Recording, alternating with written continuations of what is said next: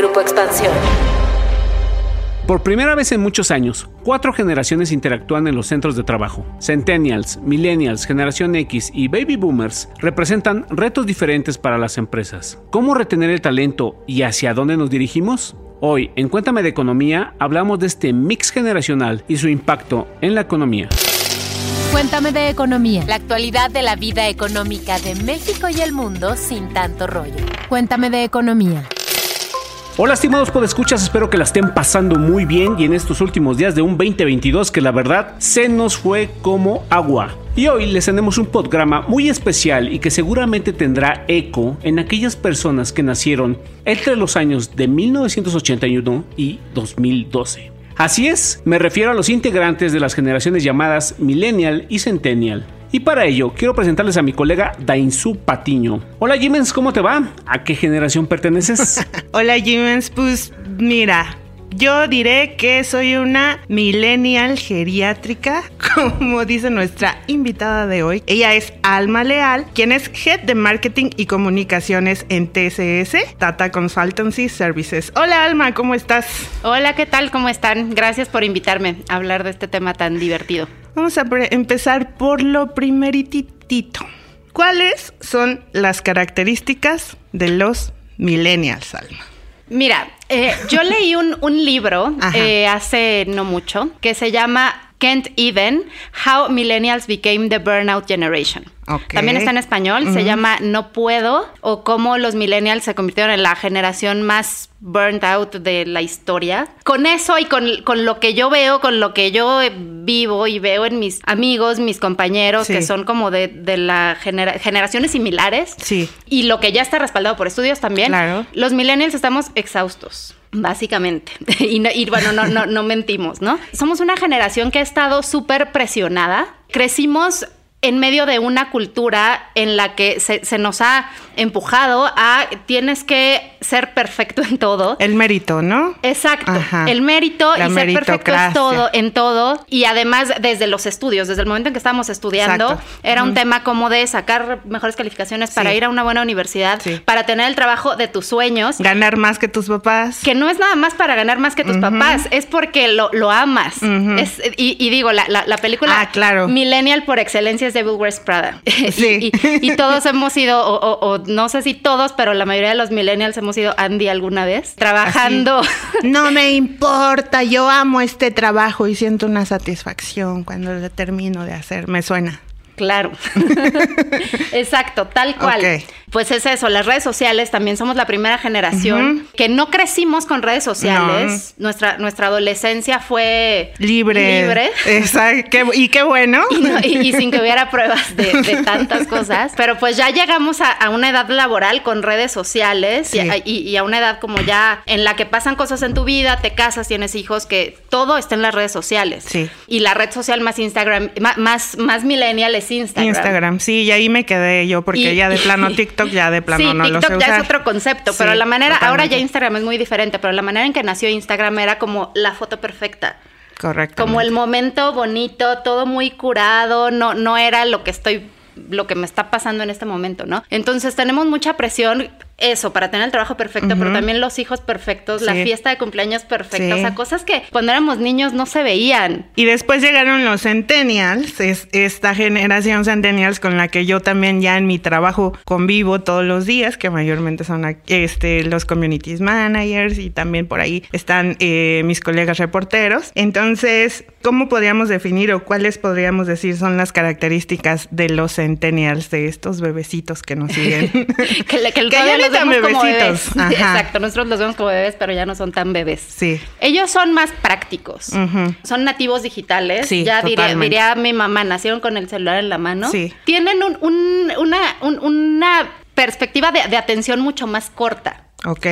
Entonces, mm. son más, pueden llegar a ser distraídos, son más arriesgados. No, no quiero decir no son tan comprometidos en el trabajo porque sí son, pero les es más fácil tomar decisiones que quizá como millennials no, no, no, nos es tan fácil. Les es más fácil cambiar de trabajo, brincarse de una cosa a otra, decir, ok, esto es nada más un trabajo, pero yo quiero hacer otra cosa en la vida. Entonces ahí es donde chocamos un poco. Aunque millennials empezamos un poquito a, movernos un poquito más, pero creo que ellos lo hacen más fácilmente. Y a ver, Jimens, tú acerca de la generación X a la que estás representando en este momento.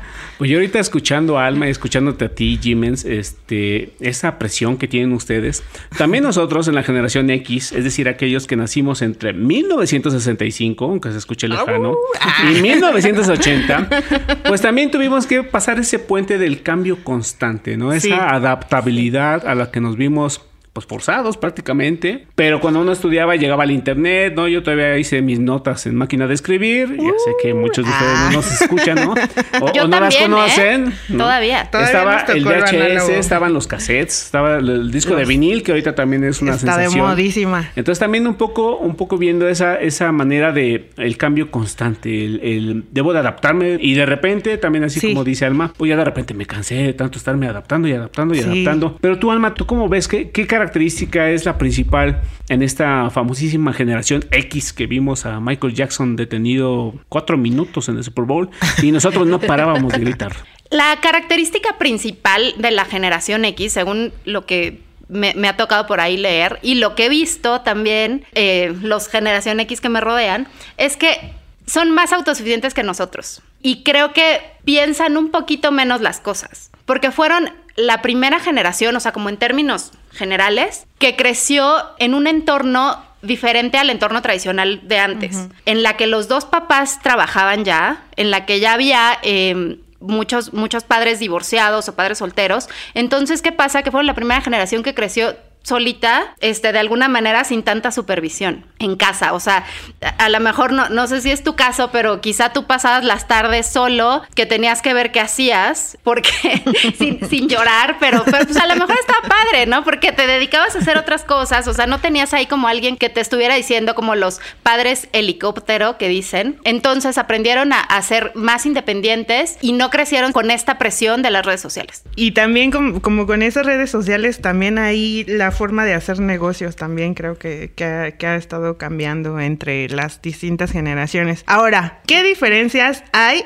entre lo que buscan los millennials y centennials en un trabajo contra las generaciones anteriores, que por supuestamente hay muchas. Bueno, mira, primero te, quiero contar, en TCS tenemos 53% de millennials. Ok.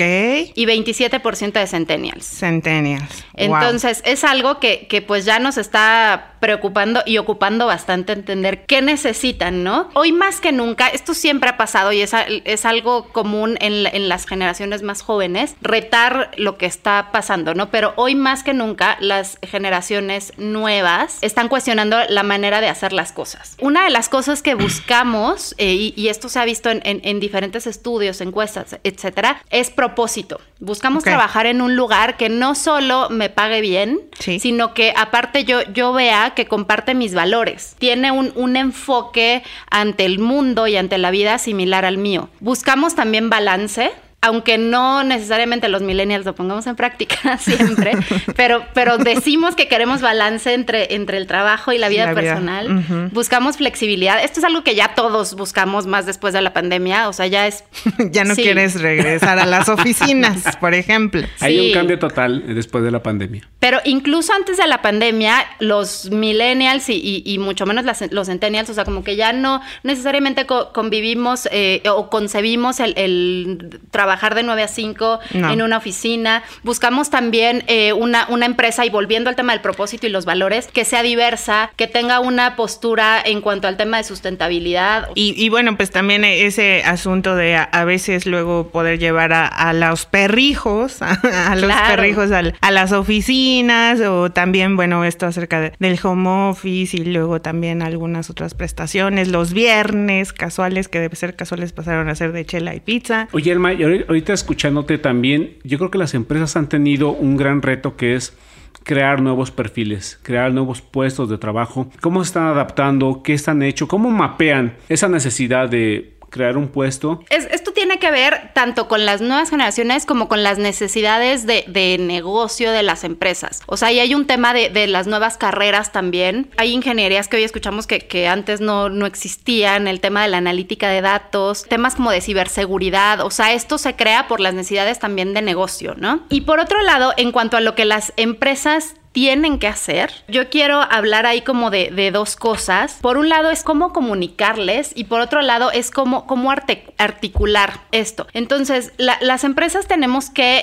acercarnos a las personas con un lenguaje mucho más humano, mucho más amable, hablarles de las cosas que, les interesan, conectar. Nosotros, por ejemplo, en, TCS pasamos de una visión como empresa que, partía del lema de Experience Certainty, o sea, como que, esto hablaba mucho dirigido a nuestros clientes de inspirar confianza y, vamos a hacer lo que tenemos que hacer y para lo que nos estás contratando. Y ahora estamos yendo y también alineado al tema del propósito que, hablábamos antes, ahora nuestra visión la, la enmarcamos como Building on Belief como construir sobre la creencia de que todo mundo tiene una idea que importa y que puede generar una diferencia en el mundo. Y esto es algo que, estas generaciones están buscando. Y la parte de la articulación es que, qué estás haciendo tu empresa. O sea, aquí es, es como ya yendo a la, siguiente parte, ¿no? ¿Qué estás haciendo tu empresa para cambiar el mundo? O sea, si tú me estás diciendo, yo tengo estos valores, ¿qué estás haciendo? Ahí está el, tema de crear redes eh, que, apoyen los valores, o sea, el tema de la, de la diversidad, eh, la sustentabilidad, redes internas, crear acciones colectivas que generen impacto en las comunidades, como realmente demostrarle a los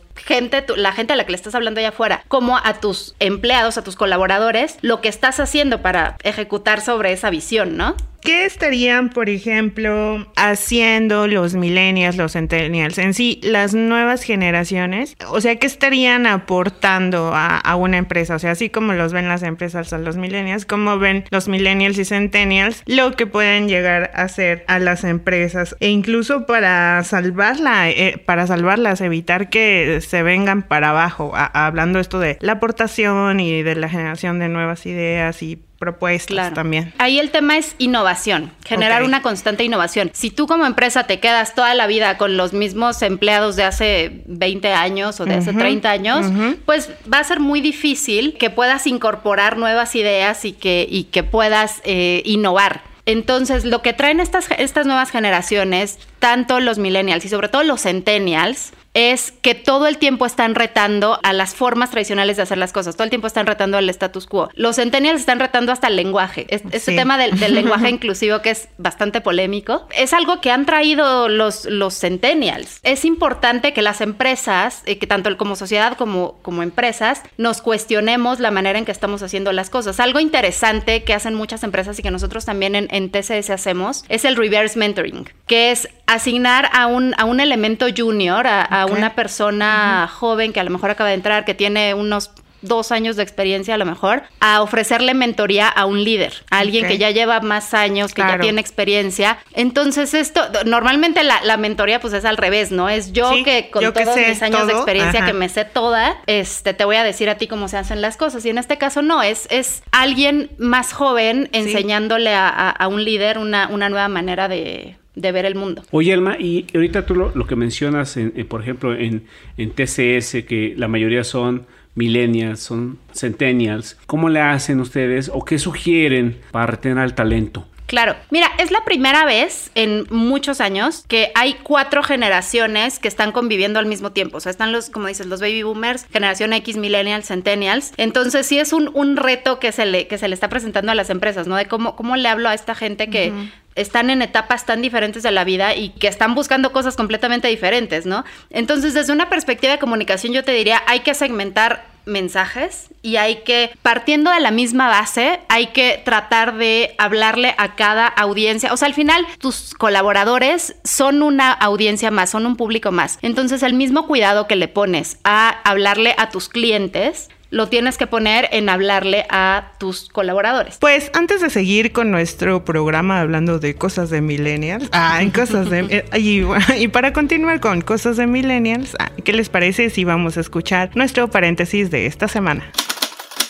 Paréntesis. Series, documentales, libros, películas, música, videos, exposiciones, foros y mucho más, pero siempre de economía. Hola, escuchar, soy Mónica Alfaro, productora de Podcast en Expansión. Y bueno, siguiendo con el mood mundialista, esta semana les vengo a hacer una recomendación doble para todos aquellos que, a ver, ya que México fue eliminado del Mundial, ahora apoyan a la selección argentina o simplemente que les interesa saber más sobre uno de los equipos favoritos para ganar la Copa del Mundo. La primera recomendación es Sean Eternos Campeones de América. Es una serie de Netflix en la que vemos la lucha de los jugadores argentinos para romper una racha de 28 años sin títulos y ganar la Copa América después de tres finales seguidas perdidas. Esta emocionante producción muestra imágenes exclusivas y entrevistas con Leonel Scaloni, Ángel Di María, Rodrigo de Paul y por supuesto Lionel Messi. Aunque también consiguieron que participaran grandes astros del fútbol como Ronaldinho, Neymar y Javi. Y si se quedan con las ganas de más sobre la escaloneta y los futbolistas que la forman, Prime Video no se quedó atrás y también hizo la serie documental Selección Argentina, la serie Camino a Qatar, con la que nos dan una mirada mucho más amplia de lo que vivieron previo a su llegada al Mundial. Además de dedicar un episodio a la Copa América, también nos enseñan todo lo que sucedió en la finalísima. Las eliminatorias sudamericanas, la clasificación al Mundial, el sorteo para conocer a los futuros rivales, los últimos partidos amistosos y la preparación para dar lo mejor en las canchas de Qatar. Si tú, como muchos otros, deseas que Messi gane el Mundial, te urge un maratón de estas dos series.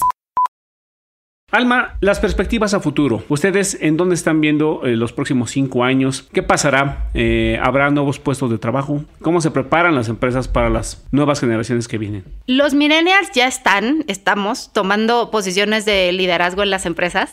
Entonces, hay que seguirles dando em, este, este soporte justamente para combatir el burnout y para cuidarlos y para que se sigan, se sigan quedando en, las empresas y sigan creciendo. Hay que ofrecerles esquemas de crecimiento. Eh, laboral, tanto laboral como profesional. Hay que asegurar la inclusión también de las demás generaciones, o sea, que no sientan como que se están quedando detrás. Hay que continuar con la, con la diversidad también, teniendo un enfoque de, diversidad desde todas las perspectivas, tanto cultural, como de generaciones, como LGBT, etcétera, etcétera, etcétera. O sea, todo mundo se, se tiene que sentir incluido. Y algo súper importante es que, ¿por qué es importante la diversidad? Porque genera innovación y todos queremos seguir innovando para eh, pues ofrecerle algo mejor a, nuestros clientes y para que la empresa siga creciendo, ¿no? Pues qué tal, pues escuchas, están tomando nota porque este tema está bastante interesante, pero como todo lo bueno llega a su fin, estamos entrando en la recta final de este podcast y ahora es momento de que la buena Mónica Alfaro responda a la pregunta de esta semana en su gustadísima sección Cuéntame tus dudas. Cuéntame tus dudas. Tú preguntas, nosotros te contestamos. En esta ocasión, Rafael Torres mandó una pregunta que nos pareció muy interesante y puede ser de gran ayuda para varias personas. ¿Cómo puedo hacer para que el aumento del salario mínimo no afecte a mis pagos por un crédito Infonavit? Rafael, gracias por tu pregunta porque efectivamente el aumento en el salario mínimo del 20% sí puede afectar los pagos que harás a partir de enero del 2023 al Infonavit. De hecho, el Instituto Nacional del Fondo para la Vivienda de los Trabajadores informó que los créditos otorgados en veces salario mínimo, BSM, tendrán un incremento en el saldo de la deuda. Por ello, el Infonavit recomienda cambiar el crédito en BSM a pesos antes del 31 de diciembre de este año, 2022. En caso de que no lo hagas, tendrás que pagar una mensualidad mayor, así como el monto total de la deuda. Para hacerlo, debes ingresar al sitio web micuenta.infonavit.com .org.mx y dentro de la sección Mi crédito dar clic en donde dice responsabilidad compartida e ingresar el estado y código postal de la vivienda que adquiriste con tu crédito, en donde puedes hacer este cambio. En la pestaña Trámite y en la columna Responsabilidad compartida debes dar clic en Seleccionar. Aparecerá una ventana que te indicará de cuánto será tu mensualidad fija, la nueva tasa de interés y los pagos efectivos pendientes. Ahí puedes confirmar la conversión de tu crédito de DSM a pesos. Si crees que esto estuvo complicado, solamente regresa unos segundos y vuelve a escuchar en dónde puedes hacer este cambio. Al hacer este cambio tendrás mensualidades y saldos fijos durante todo el plazo acordado, sin incrementos anuales e incluso acceso a las tasas de interés más bajas del mercado hipotecario, dependiendo de tu nivel de ingreso. Ya saben que si tienen alguna pregunta pueden escribirnos a arroba EXP Economía en Twitter con el hashtag Cuéntame tus dudas y en los próximos episodios estaremos contestando sus preguntas. Pues muchísimas gracias a Mónica Alfaro que nos respondió nuestra pregunta existencial económica de la semana y pues agradecemos mucho a Alma Leal que nos haya acompañado para hablar de cosas de millennials. Alma, Si alguien quiere contactarte, si alguien quiere saber más sobre este tema, profundizar, seguir siendo la sensación en las pláticas, obviamente, ¿en dónde pueden encontrarte? alma.leal.tcs.com. Alma, muchísimas gracias por acompañarnos en Cuéntame de Economía. Y pues esto ha llegado a su fin. Pues escuchas, nos escuchamos la próxima semana en punto a las 7 de la mañana todos los lunes. Cuéntame de Economía, un podcast de Grupo Expansión. It is Ryan here and I have a question for you. What do you do when you win? Like, are you a fist pumper? A woohooer, a hand clapper, a high fiver. I kind of like the high five, but if you want to hone in on those winning moves, check out Chumba Casino. At ChumbaCasino.com, choose from hundreds of social casino style games for your chance to redeem serious cash prizes. There are new game releases weekly, plus free daily bonuses. So don't wait. Start having the most fun ever at ChumbaCasino.com. No purchase necessary. VGW. Void were prohibited by law. See terms and conditions. 18 plus.